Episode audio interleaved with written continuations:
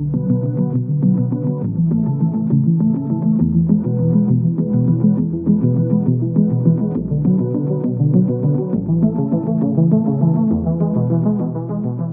bem-vindos ao podcast CBO.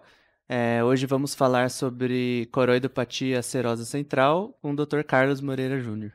Tudo bem? Boa tarde. Boa tarde, Rafael. Prazer estar aqui com vocês. Prazer. Então, a ideia é a gente conversar como se fosse uma conversa de corredor de congresso, bem informal. E vamos falar sobre desde o começo do diagnóstico, talvez um pouquinho do histórico é, da, da serosa central.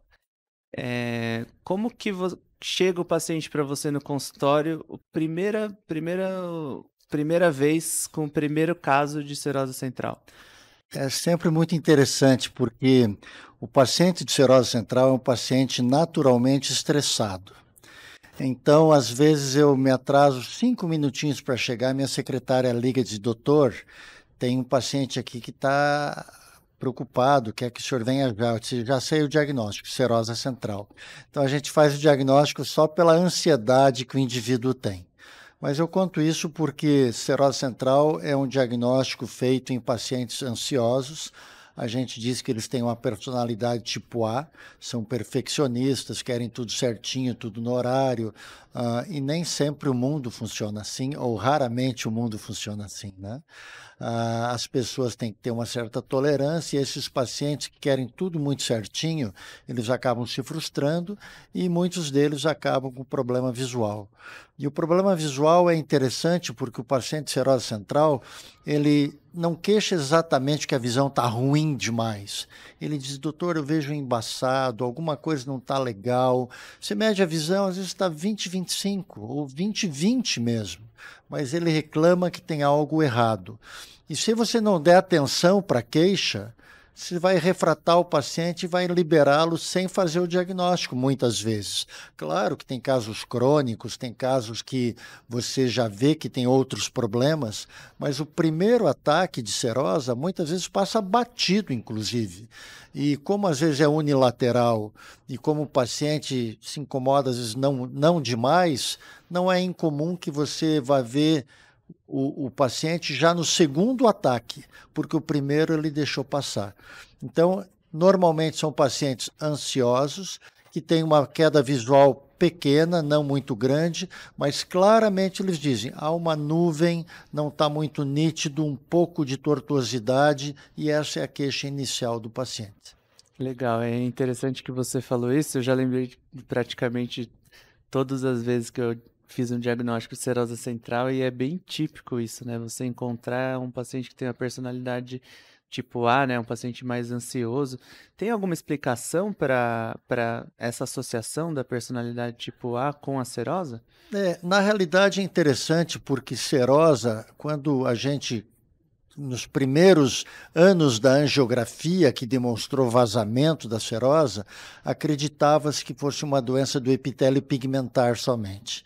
E não é, tanto é que mudou nome para retinopatia serosa central, porque fundamentalmente é uma doença da coroide. E agora com o OCT, que a gente consegue identificar a coroide melhor, a gente vê que o espectro da paquicoroide, a coroide espessada, são justamente os pacientes que fazem serosa. Então, o que provavelmente existe na fisiopatologia é são vasos dilatados da camada de Haller, da coroide, que pressionam a camada, os vasos da camada de Sattler e a capilar, e empurra líquido em direção ao epitélio pigmentar, faz uma abertura no epitélio pigmentar e faz aquele fluido subretiniano. Então a gente vê não somente descolamento do epitélio pigmentar, mas também descolamento sensorial da retina. E costumeiramente é no polo posterior e costumeiramente dá o sintoma que o paciente reclama. Então, quando é bem central, na região avascular da fóvea, aí a queda visual é um pouco maior. Mas quando é pericentral, às vezes o paciente reclama, mas nem sempre reclama demais. Por isso que eu falei que não é infrequente você ter pacientes que te procuram pela primeira vez com serosa, achando que aquele é o primeiro ataque e na realidade é o segundo ou terceiro, porque já existem cicatrizes de serosa no polo posterior. E esses pacientes, quando chegam, eles costumam apresentar algum tipo de erro refracional? No olho acometido? Muitas vezes tem, e vou, por isso que eu digo, você às vezes refrata, o paciente vai marca 20/20 no, na tua tabela de Snellen e diz: "Não, tá tudo bem, vai para casa". Então é preciso valorizar a queixa da serosa. E a queixa da serosa, como digo, varia entre uma pequena redução até uma redução mais importante, especialmente se for bem central o vazamento e especialmente se já for mais do que o primeiro ataque, o segundo, o terceiro, porque tem pacientes que têm a serosa crônica. Tá? Você vê paciente que tem o vazamento e, ao invés de melhorar em 12 semanas, que é o período hábil para a recuperação espontânea de um paciente com serose central, não recupera, fica 12 semanas, 24, 6 meses, um ano. E esse tipo de paciente é o paciente que mais perde visão, porque o fluido subretiniano vai degenerando o fotorreceptor. Os cones vão se perdendo. E mesmo que depois você consiga tratar o paciente e volte a retina ao local normal, sem descolamento neurosensorial, há uma sequela. Então, hoje em dia, a gente diz assim: não melhorou em três meses, trate. Melhorou antes de três meses? Ótimo, cura espontâneo. Não melhorou em três meses? Trate. Legal. A gente já vai entrar mais certinho, mais aprofundado na área de tratamento, mas ainda do diagnóstico, né? Então, o paciente chegou com uma suspeita, você fez ali a, a bio de fundo, dá para ver, né, com uma fenda pequena, né, o descolamento seroso, tá, claro. mas sempre pede OCT? É, existem dois exames básicos em serosa além de você fazer uma boa biomicroscopia de fundo, que dá para observar o descolamento neurosensorial da retina, você obrigatoriamente tem que fazer a angiofluorescinografia e o OCT. E por que os dois? Porque o OCT mostra é, o descolamento neurosensorial, mostra o descolamento do epitélio pigmentado, mostra a coroide espessa mas não consegue mostrar com precisão o local do vazamento. E para o seu tratamento é fundamental você saber o local do vazamento, porque locais ah, em volta da zona avascular da fóvea são tratados com laser. E local dentro da zona avascular da fóvea não pode ser tratado com laser. Daí você tem as outras formas de tratamento, que é a terapia fotodinâmica, que é espironolactona, enfim, mudança de hábitos de vida mas, é, sobretudo, a angiofluorescinografia e o OCT são os exames de rotina para a serose central. Legal. E aí, pensando no, no primeiro caso, que o paciente realmente teve o primeiro caso, então você aguarda três meses para melhorar.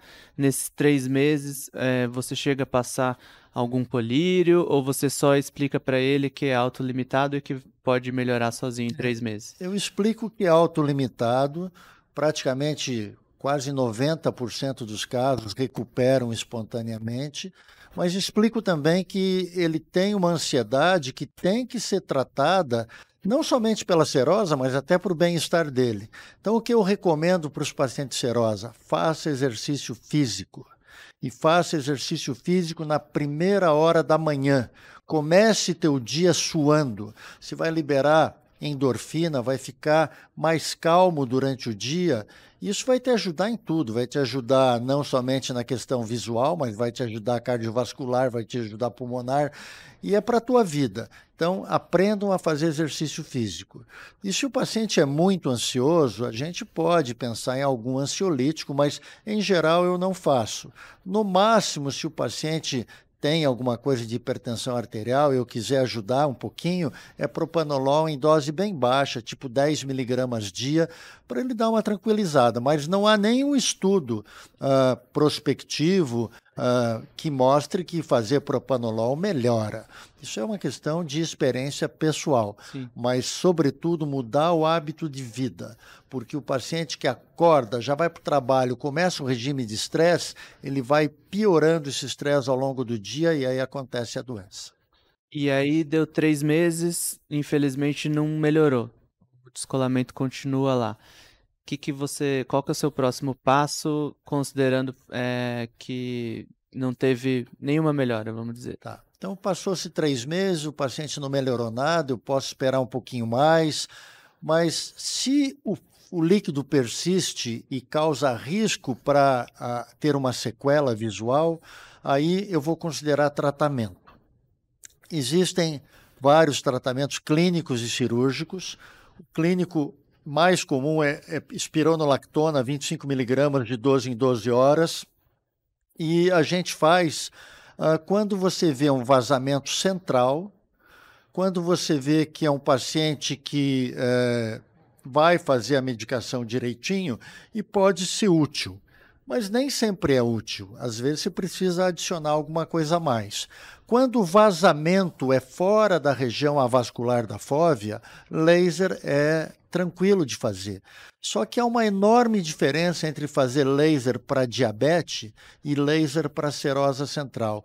No laser para diabetes, você quer ver a marca. No laser de serosa central, você não quer ver a marca.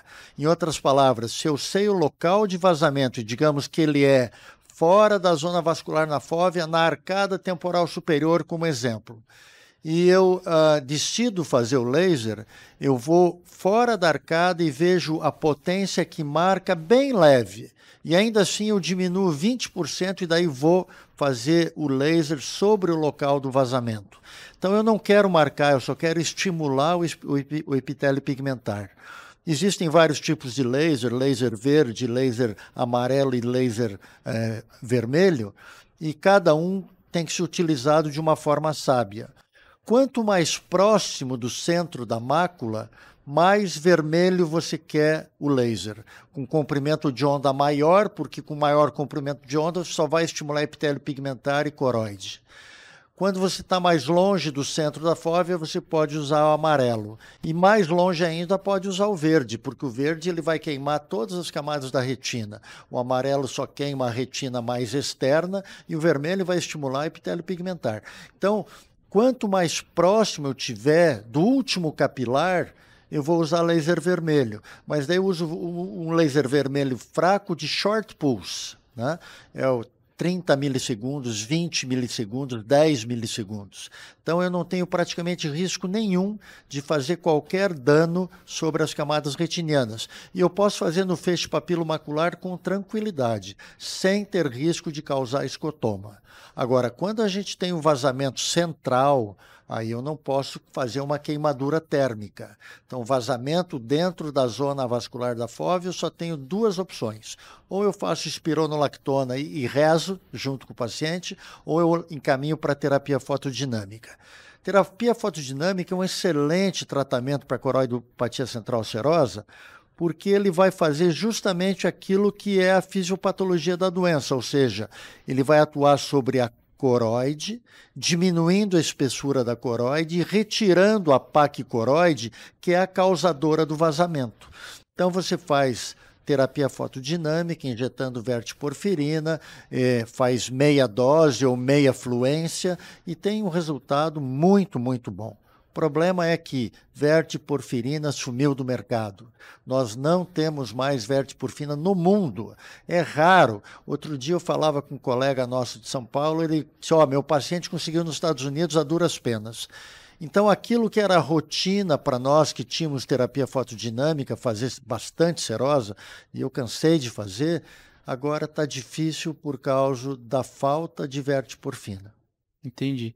E pensando é, nessa falta de remédio, então, quando você tem uma, um vazamento central, o ideal então é acabar fazendo mesmo a, a espironolactona, né? É, espironolactona, aguardar, pedir para o paciente mudar o hábito de vida, fazer exercício físico e ver o que vai acontecer.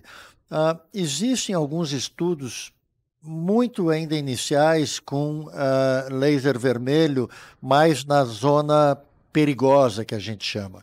Mas existe também laser de micropulso. Laser de micropulso vai estimular só o epitélio pigmentar, não tem risco de você fazer dano ao fotoreceptor, mas também há uma curva de aprendizado com laser de micropulso. Não é simplesmente chegar e fazer o laser, porque você vai mandar energia em pacotes, né? Ele vai em micropulsos de energia.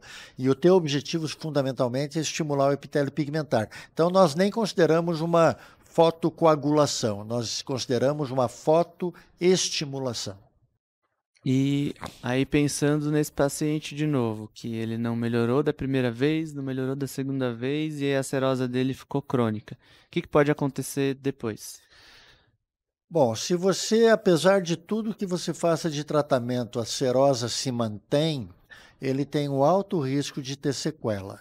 Então, é, são aqueles pacientes que você faz autofluorescência e vê aqueles corredores de é, falta de epitélio pigmentar ao longo do fundo de olho, né? Então parece que cai o líquido e vai por gravidade para baixo, então você vê lesões irreversíveis de fotoreceptores. Esse é um paciente perigoso em termos de visão. Esse é um paciente que vai fazer 20-200, 20-400, mas aí você tem outro agravante, que chama membrana neovascular subretiniana.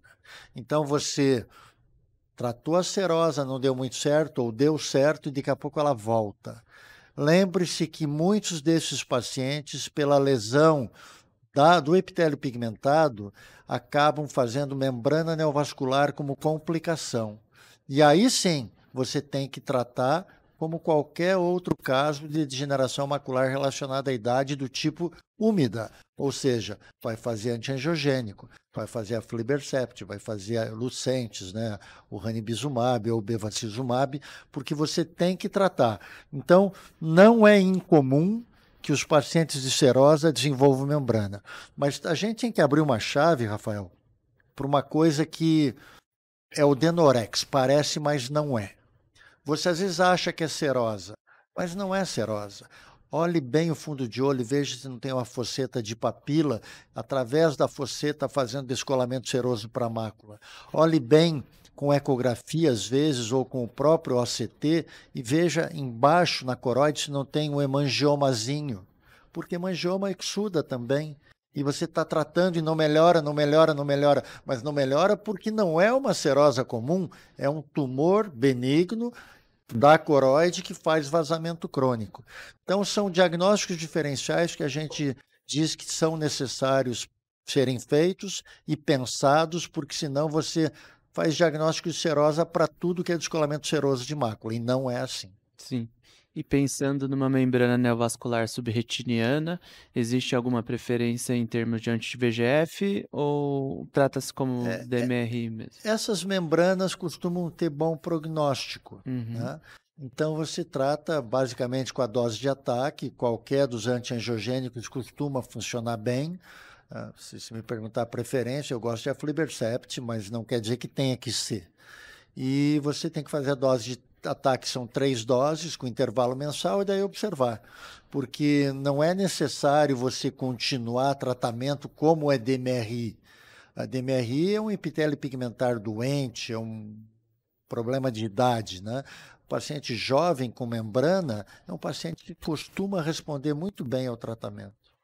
E pensando em epidemiologia um pouco, é, costuma atingir mais homens, mulheres? É, eu, eu, lembro assim, se você pegasse os manuais antigos do CBO, e muitos deles eu até ajudei a fazer, a gente falava frequência em homem é 4 para 1, quatro homens para uma mulher. Só que a vida moderna mudou as coisas. A mulher hoje em dia ela tem que trabalhar, ela tem que cuidar da família, ela tem que ver a casa, as responsabilidades dela são tão grandes e o nível de estresse que ela tem também é tão grande que está começando a ficar quase pau a pau, ou seja, quase um para um. Ainda tem mais homem que mulher, é fato, mas tem muita mulher, tem muita mulher. E aí nós temos que abrir a chave para outra coisa, Rafael, que é cortisona. Ah, o número de tratamentos à base de corticoide para várias coisas é enorme. Desde spray nasal até corticoide intraarticular para o atleta, são causadores de serosa. Então, por exemplo, eu lembro de um paciente meu que tinha serosa crônica. Eu perguntava, mas puxa, se faz alguma coisa? Não, não faço nada, não uso nada, mas você não injeta corticoide? Não, não. E um dia ele, dentro do consultório, pegou um spray nasal e colocou. Eu disse, me dá isso aqui. Tá lá. Tá? Então, eles é, são pacientes que às vezes não conseguem entender que o uso inadvertido de substâncias que causam serosa também são fatores a serem considerados. Então, hoje em dia, a gente tem muito claro assim: está fazendo corticoide, cuidado com serosa. É, mulher com serosa, fazendo corticoide para lúpus, corticoide para doença reumática, é muito comum. Então a gente tem que lembrar de agentes causadores de serose central e descolamento neurosensorial de retina. E não é só corticoide, tem outras coisas também que a gente vê que pode fazer isso aí. Tem algum outro medicamento assim que, que pode causar serose além? Depressivos. Antidepressivos. Antidepressivos podem fazer, né? Então, é, a gente vai vendo essas coisas todas e você vai aprendendo a lidar com esse paciente, porque é um paciente que quer a tua atenção ele, é, de alguma forma, é aquele paciente que precisa falar com você.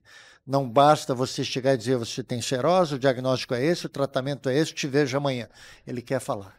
E aí você tem que ser médico, porque faz parte da medicina ouvir as pessoas. Sim, né? Tem que estar tá, tá bem acolhido, né? É um paciente diferenciado. E desses pacientes que têm serosa num primeiro momento, a, a porcentagem que cronifica é muito alta? Não, é baixa. A gente, a gente vê assim, é, serosa o primeiro ataque em geral se resolve e nem sempre volta. Uh, você, quando tem mais de um ataque, primeiro, segundo, a chance daí de se voltar frequentemente é grande. E o paciente que faz e não melhora é, é menor. Se você perguntar para mim, é claro que eu vejo muita serosa crônica porque eu faço muita essa especialidade, né? Faço retina já há 40 anos, então já vi muito paciente assim. Mas eu diria assim, no consultório geral, em geral, serosa é um ataque e se resolve bem, né? Agora, lembrar que tem fluido e o fluido subretiniano vai e volta, vai e volta, isso é ruim não adianta ser tolerante com fluido. Uma coisa é você tolerar fluido usando antiangiogênico em degeneração macular. Outra coisa é você tolerar fluido sem tratamento nenhum. Aí você vai fazer uma degeneração do fotoreceptor e vai ter sequela visual irreversível. O que a gente vê às vezes, Rafael, e, e, nos preocupa muito, são pessoas que têm tanta cicatriz de serosa que você olha o fundo de olho parece uma coroidite multifocal tal o número de cicatrizes. E essas pessoas têm uh, realmente problemas que a gente não entende até bem. Então, nesses casos, eu mesmo que seja é, um vazamento fora do centro e eu verifique que a coroide está espessa, se eu tiver vertiporfina, eu vou para PDT. Eu quero resolver a, a fisiopatologia, não só tratar aquele vazamento, porque daí eu estou secando o gelo. Vaza aqui, daqui a pouco vaza lá, vaza outro lugar e não está resolvendo nada. Legal. Bom, muito obrigado. Eu acho que deu para a gente é, abranger praticamente tudo né, da serosa e foi excelente. Provavelmente não vou mais esquecer e não, não vou tirar da minha lista de diagnóstico quando eu encontrar algum caso. Eu que agradeço. Um abraço. Obrigado.